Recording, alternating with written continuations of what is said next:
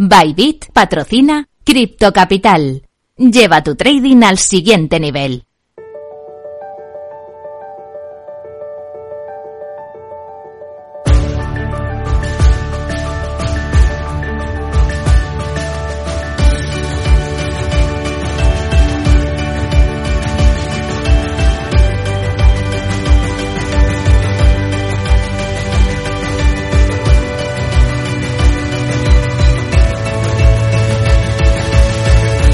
En Capital Radio, Cripto Capital, con Sergio Fernández.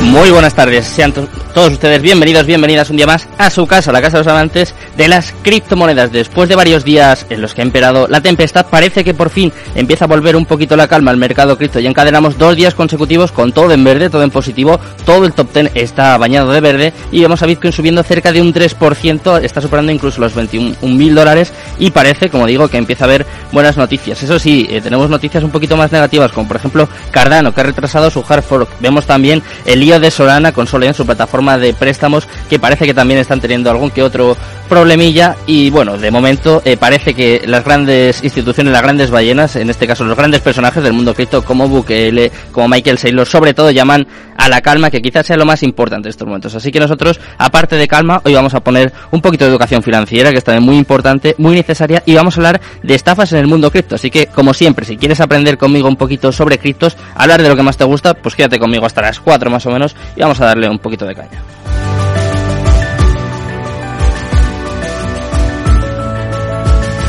Minuto y resultado, top 10.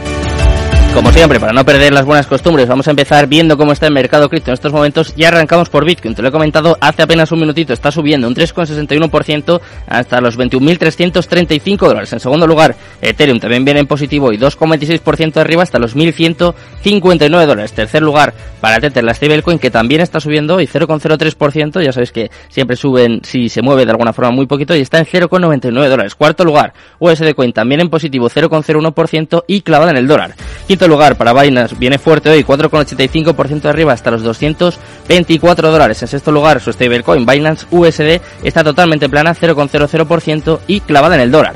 Séptimo lugar, para Cardano, ya te lo comentaba, retrasado su Basil Hard Fork, pero está subiendo. Las malas noticias parece que en este caso no le afectan tanto, 1,76% arriba hasta los 0,50 dólares. Octavo lugar, para Ripple también en positivo, 2,18% arriba hasta los 0,33 dólares. En noveno lugar, Solana 6,47% arriba. De hecho, esta viene con fuerza en la última semana, 27% en verde en la última semana, a pesar de todo lo que hemos vivido, y está en 38 dólares. Y cerrando el top 10 también con mucha fuerza, ¿eh? después de los últimos empujones, el último ánimo de Elon Musk, está subiendo más de un 9% y está ahora mismo en 6 centavos. Así está el mercado cripto. Vamos a hablar un poquito de las estafas en el mundo cripto. Vamos a hablar también de la parte menos positiva, desde luego, de este mundo.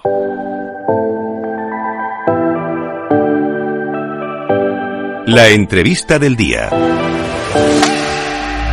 Bueno, pues como todos los días empezamos la parte más importante del programa, empezamos con nuestra entrevista. Hoy tenemos a Emilia Zaballos, es la presidenta de la Asociación de Afectados por Estafas en Criptomonedas y viene a contarnos pues eh, qué hacen en la asociación, los casos más recientes que ha pasado con IM Academy, con Biosca. Vamos a repasar un poquito la actualidad de esta, esta parte del mundo cripto que es también muy, muy importante. ¿Qué tal, Emilia? Muy buenas tardes, encantado. Buenas, buenas tardes a todos, gracias por contar conmigo una vez más. Un placer volver a tenerte por aquí. Si te parece, eh, vamos a repasar, porque claro, ya has venido varias veces al programa, pero igual hay oyentes nuevos o gente que todavía no se ha enterado muy bien. Eh, cuéntame, ¿qué hacéis en la asociación? Para que le entienda a todo el mundo. Bueno, pues bueno, pues en la asociación eh, ya sabemos que invertir en criptomonedas es algo, para mí, eh, es, algo seguro si se hace bien, eh, aceptando la volatilidad que tiene el producto, pero lo que hay que tener mucho cuidado es con todas estas terceras personas, ya sean jurídicas o físicas, que son esas plataformas que eh, siendo pues chiringuitos financieros pues se engañan a la gente y lo que hacen es convencerles de que poniendo sus capitales en sus manos pues van a obtener grandes rentabilidades aseguradas, cosa que no es cierto, ¿no?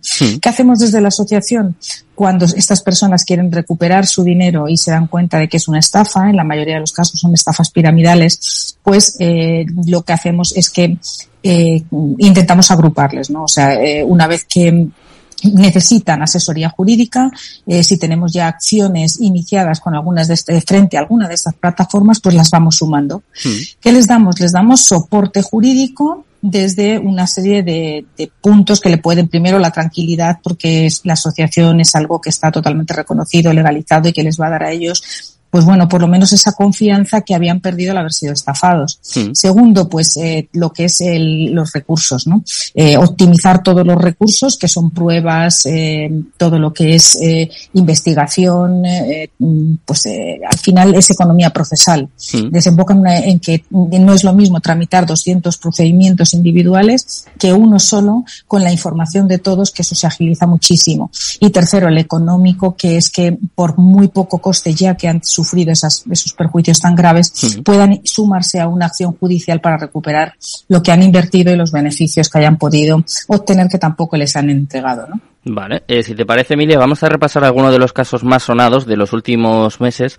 Eh, desde luego, este fue eh, muy comentado, el, el de IM Academy, la supuesta estafa. Sé que había gente que ya había contactado contigo, con tu asociación. Quiero saber un poco en qué punto estamos, si ha habido más afectados si hemos avanzado un poquito en este bueno, caso.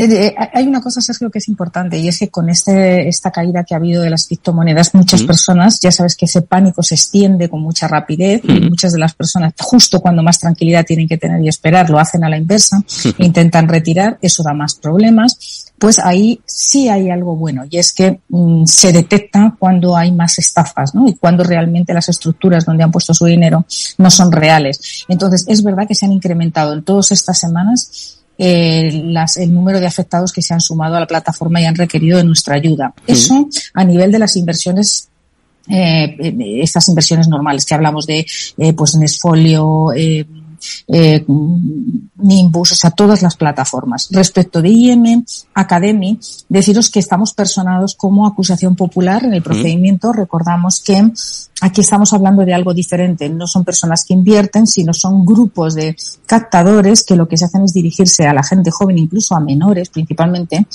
en colegios, organizando eventos mm, importantes donde eh, pues los atraen y les enseñan o les intentan inculcar que hay una vida muy fácil en la que con muy poco esfuerzo se puede ganar mucho dinero y, e incluso les, eh, les invitan a matricularse y aprender, ¿no? Venden estos cursos de formación para, eh, para formación financiera, que no nada más lejos de la realidad. En realidad lo que les enseñan es la captación de otros, de otros compañeros, amigos, y les dan parte de esas, eh, de esas cantidades que pagan en concepto de matrícula mm. o, o en cuotas mensuales y se lo dan invertido en criptomoneda. Cuando estos niños intentan decirles, oye, quiero recuperar este dinero, que son mis comisiones por la captación, pues se dan cuenta de que también es un sistema piramidal encubierto, ¿no? Un y lo que realmente les, sí, Claro, y lo que se les enseñan realmente es, es un trabajo comercial, ¿no? De captación, pero no de formación a nivel financiero ni para invertir en criptomonedas. Hmm. Eh, otro caso que hemos comentado mucho contigo, Emilia, era el de Javier Biosca. Sé que eh, también estáis ahí, bueno, personados, ¿no? En, en primera persona. Quiero que me cuentes un poquito cómo va también este caso, si hay algún avance, si empieza, empezamos a ver un poquito la luz que, que hace falta. Bueno, eh, Biosca, eh, comentaros que eh, actualmente mm, eh, el, eh, bueno, se estableció una fianza de un millón de euros, que es algo que nos sorprendió a todos por, la, por parte de la Fiscalía, sobre todo cuando la responsabilidad civil está en 818 millones de euros. El Madre comportamiento eh, de la Fiscalía nos llevó a todos. Sí, claro, le salía muy barato todo esto. Es verdad que todos hemos criticado el comportamiento del fiscal eh, y nos ha sorprendido. Esto son, va a hacer casi cuatro meses. Eh, desde la asociación hemos ido entorpeciendo o diga, digamos dificultando esta salida porque desde luego está dentro de toda la legalidad y dentro de toda la lógica sí. dentro de un procedimiento judicial y que nos extrañe, nos lleva a pensar cosas que todos, todos, y seguro aquí no las vamos a decir, pero todas las vamos a pensar.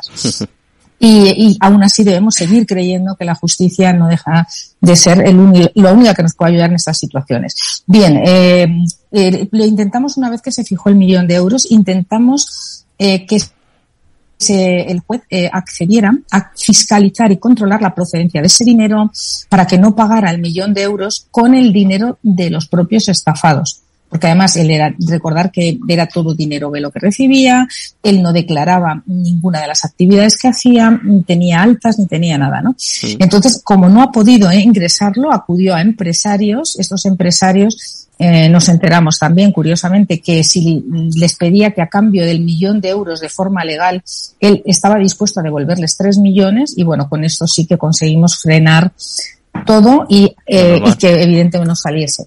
Y lo último que ha hecho ha sido presentar y volver a jugar con la justicia para que veamos hasta qué nivel estas personas juegan al límite. Ha presentado un inmueble para presentar una garantía hipotecaria donde lo que se ha hecho es tasar por un perito de, de instancia de parte, por parte de él, en casi 2.600.000 un inmueble para dar una fianza de un millón de euros y que realmente el inmueble no vale más de 600.000 euros. Con lo cual, la asociación ha empezado o ha iniciado acciones ya frente al perito que ha falsificado el informe que ha emitido de tasación eh, abogados y junto y claro, evidentemente contra Javier Biosca. Esto lo que nos demuestra es que teniendo ellos el dinero, porque ellos tienen las criptomonedas y es algo que él ha reconocido incluso en el propio procedimiento, están dispuestos a utilizar cualquier mecanismo, incluso eh, hablamos de, presentar documentación, eh, documentación falsa en un procedimiento con, eh, con el afán de salirse con la suya y hacer desaparecer los capitales y, y, bueno, pues evidentemente que no recupere los afectados, ¿no? Pero bueno, para eso estamos nosotros desde la asociación para hacer estos bloqueos. Bueno, pues os deseamos eh, muchísimo muchísima suerte en este y en todos los casos que tenéis pendientes, desde luego. Y antes, antes de despedirte... Hay algo muy... Sí, eh, déjame un segundito que, te quiero hacer una proposición en directo. Esto eh, me van a matar aquí en, Capital Radio, pero eh, sabes que muchas veces hemos hablado de hacer algo, hacer algún evento, pues tengo pensado, a ver qué te parece, esto es totalmente improvisado. ¿eh? Eh, tengo pensado hacer un evento, una maratón cripto, y me gustaría hacerlo con vosotros que el dinero recaudado fuese de alguna forma la Asociación de Afectados por Criptomonedas y dar ejemplo, ¿no? De alguna forma. Estamos aquí siempre hablando de criptos, hablamos de la parte buena, de la parte menos buena, contamos noticias, traemos análisis técnicos, los mejores expertos y yo creo que es el momento de dar, de dar un paso más y hacer algo, algo de este tipo. No sé qué te parece. Pues bueno, a mí me parece sorprendente. Es una idea fantástica, de verdad, y te, doy el, bueno, el nombre de todos los asociados, porque uno de los problemas que nos encontramos son los recursos para mm, hacer buenas periciales, ¿no? Y siempre ahí es uno de las, ese es, como nuestro mm, eh, caballo de batalla, ¿no? Y es verdad que todas las iniciativas que sumen, pues eh, bienvenidas para que, mm, sobre todo para que nos demos cuenta de que la criptomoneda, ya lo hemos dicho más veces, ha venido para quedarse, que nos tenemos que familiarizar con ella y que este tipo de procedimientos que se están llevando a cabo por las estafas no es lo usual. Eso pasa con todo, pasó con el euro en su momento, pasó con tal, y lo único que hay que hacer es pasar rápido esta etapa, regularlo y hacer responsables a los que realmente lo son. Entonces, todas las ayudas, Sergio, son pocas, cuentas con nosotros, y a mí me, me gustaría contar una cosita, que era lo que iba a contar antes. que sepáis que ya hemos conseguido la primera plataforma que ha indemnizado eh, hace 15 días, bueno, escasos, 12 días ha indemnizado a todos los afectados de forma extrajudicial eh, y ya han cobrado. Es una plataforma de Valencia. es cierto que después de firmar, después de firmar el, el acuerdo, eh, se firmó la confidencialidad. No vamos a dar el nombre de la plataforma que es, mm. pero sí deciros que mm, eh, quiere decir que el trabajo de todos, vosotros con este apoyo, la visibilidad, el informar a las personas para que no sigan cayendo en este tipo de, estafas, o sea, todo esto más la acción nuestra a nivel judicial, pues eh, parece que está empezando a dar sus resultados.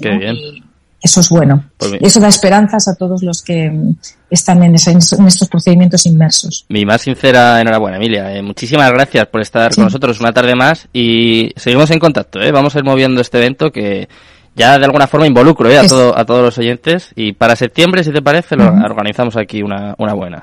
Yo, yo, yo voy a estar buscándote ya mismo, o sea que para ponerlo en marcha. y dar siempre las gracias, ¿eh? las gracias a todos los oyentes y ya que sepan que pueden contactar con nosotros en info arroba asociación afectados criptomonedas.es, cualquier duda, cualquier cosa, eh, pues pueden contar con nosotros. Perfecto. Muchas gracias, Emilia. Buenas tardes. Un placer. Velo Baba el primer criptofondo regulado, les presenta los mejores proyectos en BitBCN Launchpad y les ofrece este espacio.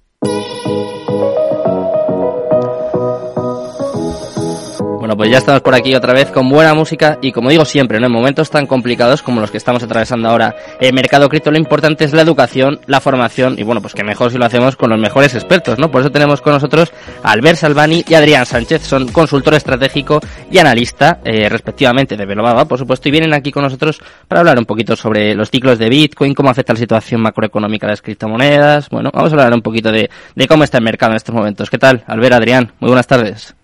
Hola, buenas tardes.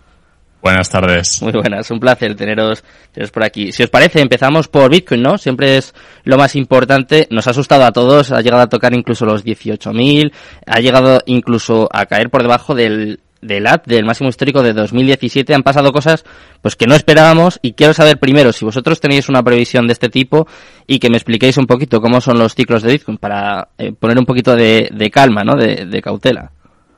Hoy he estado revisando los mensajes que iba mandando a la comunidad y efectivamente yo sí que comenté que si perdía los 20.000, los 18.500 era una zona de, de soporte. De hecho, mm. es uno de los motivos por los cuales considero que es tan interesante leer el libro de órdenes y también ver dónde están esperando las instituciones al precio de Bitcoin, ya que es interesante órdenes justo por encima de esas zonas en las que los institucionales están dispuestos a comprar, porque nos guste más o nos guste menos, hay manipulación en el mercado cripto, al igual que en cualquier otro mercado. Hmm. Y la manipulación en Bitcoin en, concreto, en particular, es más difícil por el volumen de, de negociación. Utilizar órdenes a mercado en Bitcoin es más difícil, pero aún así es posible. Es más fácil, por ejemplo, en el IBEX 35 o en la bolsa americana. En cualquier otra bolsa es más, es más fácil por una cuestión de, de volumen. Por lo tanto, yo no me sorprendí tanto con los 18.500. Sí me sorprendí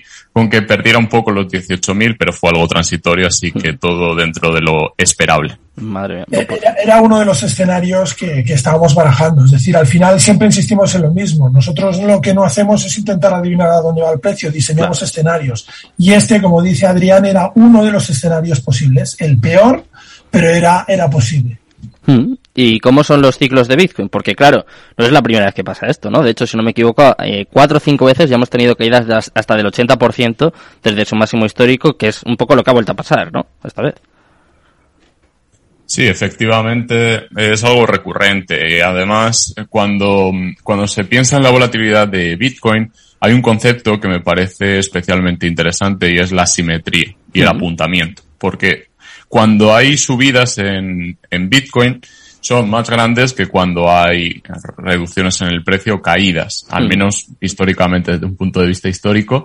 Y luego está eh, esa concentración de las caídas, porque cuando cae el precio suele caer con mucha fuerza y como se suele decir en finanzas, subimos en escaleras y bajamos por el ascensor y ese ha sido el caso. Aunque también hay que recordar que subimos en ascensor, al menos en una parte que coincide con la situación actual. No podemos olvidar diciembre de 2020 y la dimensión de las subidas era prácticamente parabólica, al igual que, que ahora. También tiene un impacto muy significativo en, en, el precio, porque no hay tanto rastro psicológico de aquellos precios, por lo tanto es más sencillo que, que veamos esos Bar Simpson, que veamos esas caídas con, con fuerza, motivo por el cual hay que estar muy preparados para promediar, desde mi punto de vista, mm. y promediar dejando respirar el precio, no simplemente cada, cada vez que nos apetece o cada vez que pensamos que ya se ha recuperado, sino también en caídas también cuando el cuerpo nos pide salir y nos pide venderlo todo. Mm. O sea que ahora sería un buen momento para hacer las famosas DCAs, porque igual tardamos en volver a, a ver a Bitcoin en, en estos precios, ¿no? En este nivel. Desde mi punto de vista, sí, eh, Alberto.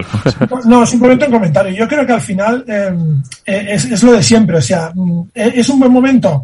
Yo creo que desde el punto de vista técnico, como ha comentado Adrián, hmm. es un buen precio para entrar. ¿Por qué? Porque realmente el institucional se ha posicionado ahí. Entonces, puede ser que no acertemos el timing y el precio vuelva a caer, pero Este nivel va a ser un nivel de referencia seguramente si ha habido entradas potentes. Entonces es lo que al final debemos intentar buscar, esas zonas estratégicas de precio, porque como la bola de cristal no la tenemos, pues es la gestión que debemos hacer.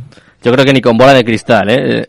es posible adivinar lo que pasa con Bitcoin. Está, está muy complicado. Y eh, comentadme, ¿cómo afecta la situación macroeconómica? Porque claro, hemos visto, han subido los tipos de interés. La inflación está disparada en todo el mundo.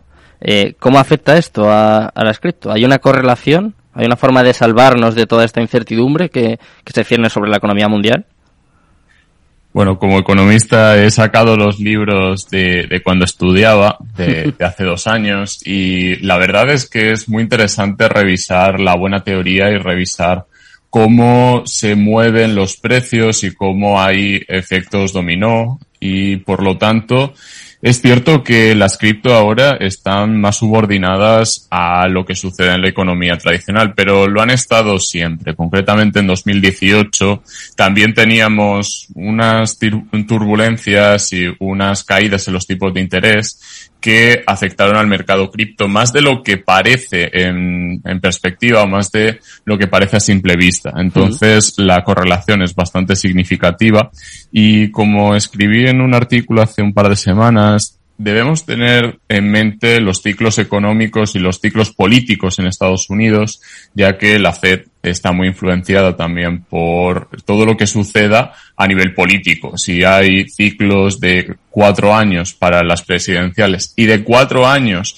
para el Congreso y el Senado, va a haber una correlación también bastante significativa. De hecho, hay un proceso que se llama el halving, que sucede cada cuatro años y desde mi punto de vista no es casualidad que lo van a coincidir con las elecciones presidenciales de Estados Unidos.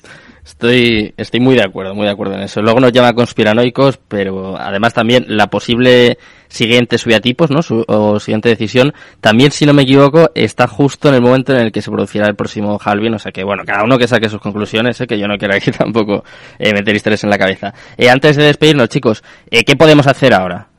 ¿A qué nos dedicamos? ¿Cómo podemos aprender? ¿Cómo podemos formarnos para intentar que no nos afecten tanto estas subidas y bajadas, esta volatilidad?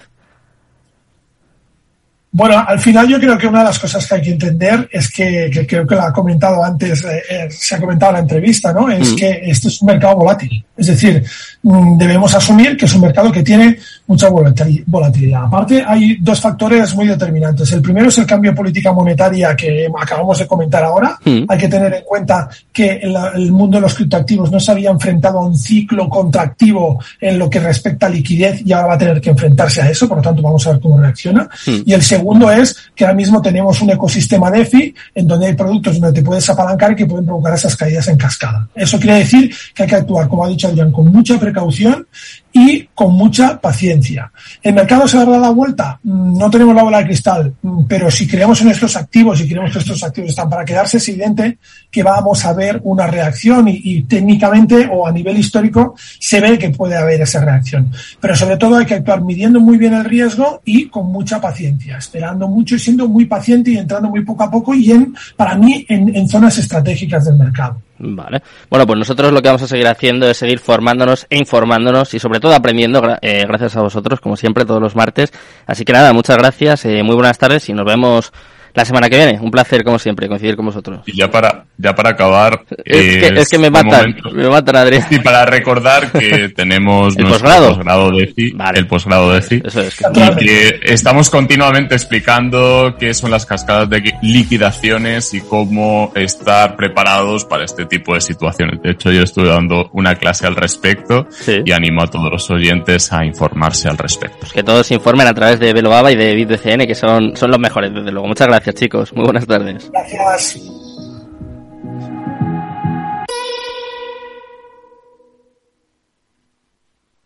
Este espacio ha sido ofrecido por BitBCN Launchpad y Belobaba, el primer criptofondo regulado. Capital Radio Madrid 103.2. Nueva frecuencia, nuevo sonido. Esto te estás perdiendo si no escuchas a Rocío Arbiza en Mercado Abierto. Eduardo Martínez, cofundador de la FinTech Tokio.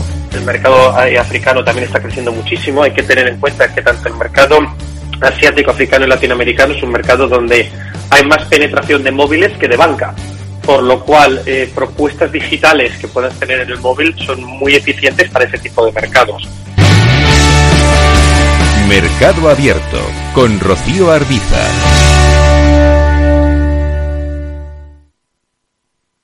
Nos gusta que las personas tengan opinión propia. Quienes aquí hablan también expresan su propia opinión. No representan la opinión de Capital Radio.